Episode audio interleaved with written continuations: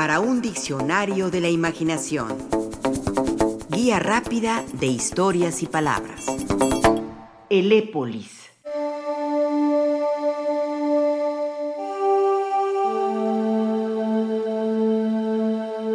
La historia de la humanidad es tristemente la historia de sus guerras, la historia de las batallas y los asedios, de sus armas y de la tecnología bélica. El arco y las flechas que sirven para cazar también sirven para guerrear. La pólvora que es buena para los juegos pirotécnicos se usa también para destruir y matar por medio de bombas o balas. Ni qué decir de las máquinas de guerra. Ahora sabemos de los tanques y los aviones caza. En la antigüedad también hubo sus equivalentes, entre ellos los arietes, la máquina conocida como la tortuga, por brindar protección como un escudo o caparazón para quienes estuvieran bajo su protección, y la Elépolis, de la que hablaremos ahora. La Elépolis. Usted seguramente la ha visto en alguna película que aborde algún aspecto bélico de los griegos, los romanos o la época medieval. La Elépolis es una enorme torre de madera para asediar castillos y fortificaciones.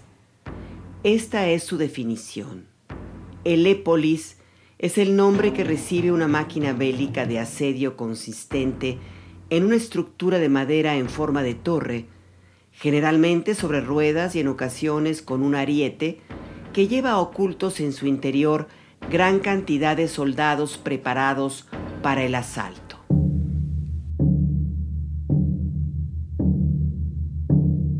El término Elépolis proviene del griego y significa la tomadora o destructora de ciudades.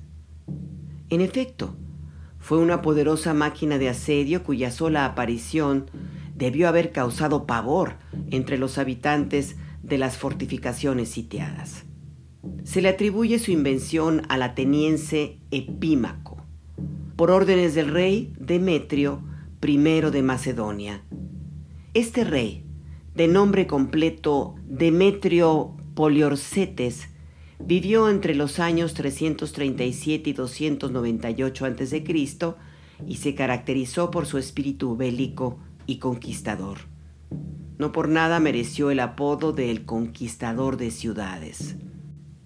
Derrotó a Ptolomeo I, rey de Egipto, en la batalla de Salamina. Conquistó Babilonia, Caria y Atenas, así como el Peloponeso. Fue general de Alejandro Magno y sitió en 307 a.C. la ciudad de Rodas. Lo hizo tanto por tierra como por mar. Fue en ese sitio de Rodas donde Demetrio de Macedonia utilizó por primera vez el Elépolis. Montó su ingenio sobre seis barcos, pero una tormenta los hizo naufragar. Fue entonces que Demetrio ordenó la construcción de una torre de asedio aún mayor, esta vez sobre tierra firme. Los carpinteros de Demetrio construyeron la más poderosa torre de asedio vista hasta entonces, la Elépolis. Medía aproximadamente 45 metros de altura por 18 de ancho pesando 160 toneladas y desplazándose sobre ocho ruedas de tres metros y medio de diámetro, con llantas forradas de hierro y que podían girar para cambiar de dirección. Necesitaba de la fuerza de 3.000 hombres para ser transportada. Placas de hierro cubrían la totalidad de la torre y cortinas de lana mojada protegían las ventanas de las flechas de los arqueros de Rodas y los proyectiles de aceite hirviendo.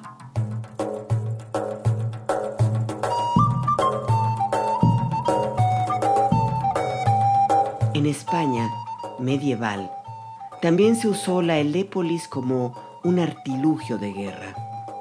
No se utilizó, sin embargo, el nombre de Elépolis, como sí sucedió, por ejemplo, en Francia, sino que se le dio el nombre de Bastida.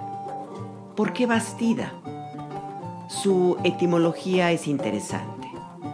Bastida proviene del verbo bastir, que significa abastecer, fabricar, construir. Tiene su origen en el alemán besten, en el sentido de remendar o surcir. De bastir, en cuanto a su origen alemán, tenemos en español palabras como bastidor, que es un armazón de madera sobre el que se coloca una tela para bordar, surcir o pintar, así como bastilla con la que se nombra al doblez que se hace en el extremo de una tela y que se cose con puntadas para impedir que ésta se deshilache. De bastir también provienen palabras que no ocultan su relación con lo militar, como bastimento, relativo a la provisión de comida para los soldados, y bastión o baluarte en el sentido de construcción fortificada.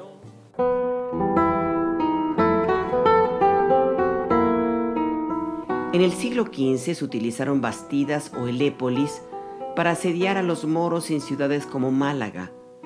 Ahí se utilizaron dos bastidas. En una crónica de la época se le describía como una máquina de extraña grandeza y de tanta pesadumbre este último vocablo referido a su descomunal peso.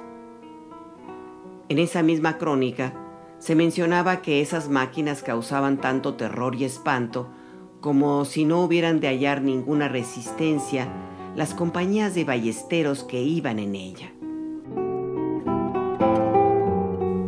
En la toma de Alcántara también se utilizaron bastidas fueron hechas conforme a las enseñanzas de los portugueses, que parecían saber más que los castellanos acerca de cómo construir estas máquinas. Otra crónica de aquel tiempo señala que tuvieron que utilizarse 60 carretas para transportarla. Además, como había sido construida al interior del Alcázar de Sevilla, sus constructores se encontraron con un serio problema. Era una torre tan alta que no podía pasar por la altura de la puerta principal. Se tuvo que ordenar derribar el muro arriba de la puerta para que la bastida o Elépolis pudiera proseguir su marcha al campo de batalla. Un problema más a vencer era el de los fosos que rodeaban las fortificaciones. Para esto se ideó que con paciencia se echaran piedras en gran cantidad para servir de relleno y así abrirse paso hasta quedar a un lado de los muros.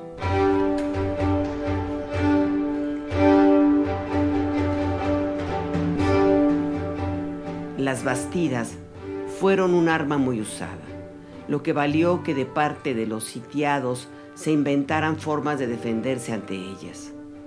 Una de ellas, de admirarse por su laboriosidad, fue la construcción de túneles alrededor del castillo o fortaleza para que de esta forma el terreno se diera ante el armatoste y éste pudiera hundirse con estrépito y con riesgo para su solidez a decenas de metros de distancia de los muros. Cuenta Vitruvio que cuando Demetrio de Macedonia sitió Rodas, los matemáticos y hombres de ciencia eran consultados para saber qué solución podían dar al problema de las elépolis que les asediaban. Uno de esos hombres sabios era el arquitecto Diogento.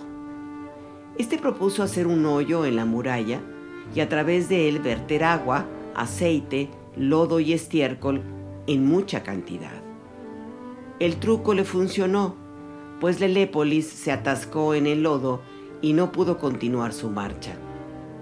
Demetrio de Macedonia tuvo que dejar de sitiar la ciudad y se fue con su ejército, dejando a su portentosa Elépolis atascada. Los ciudadanos de Rodas premiaron a Diogento regalándole la Elépolis, a la que además le pusieron una inscripción que decía, Diogento la apesó para beneficio del pueblo. Participamos en este programa Juan Ramírez, Rafael Méndez, María Eugenia Pulido, Mauricio Carrera y Pilar Muñoz.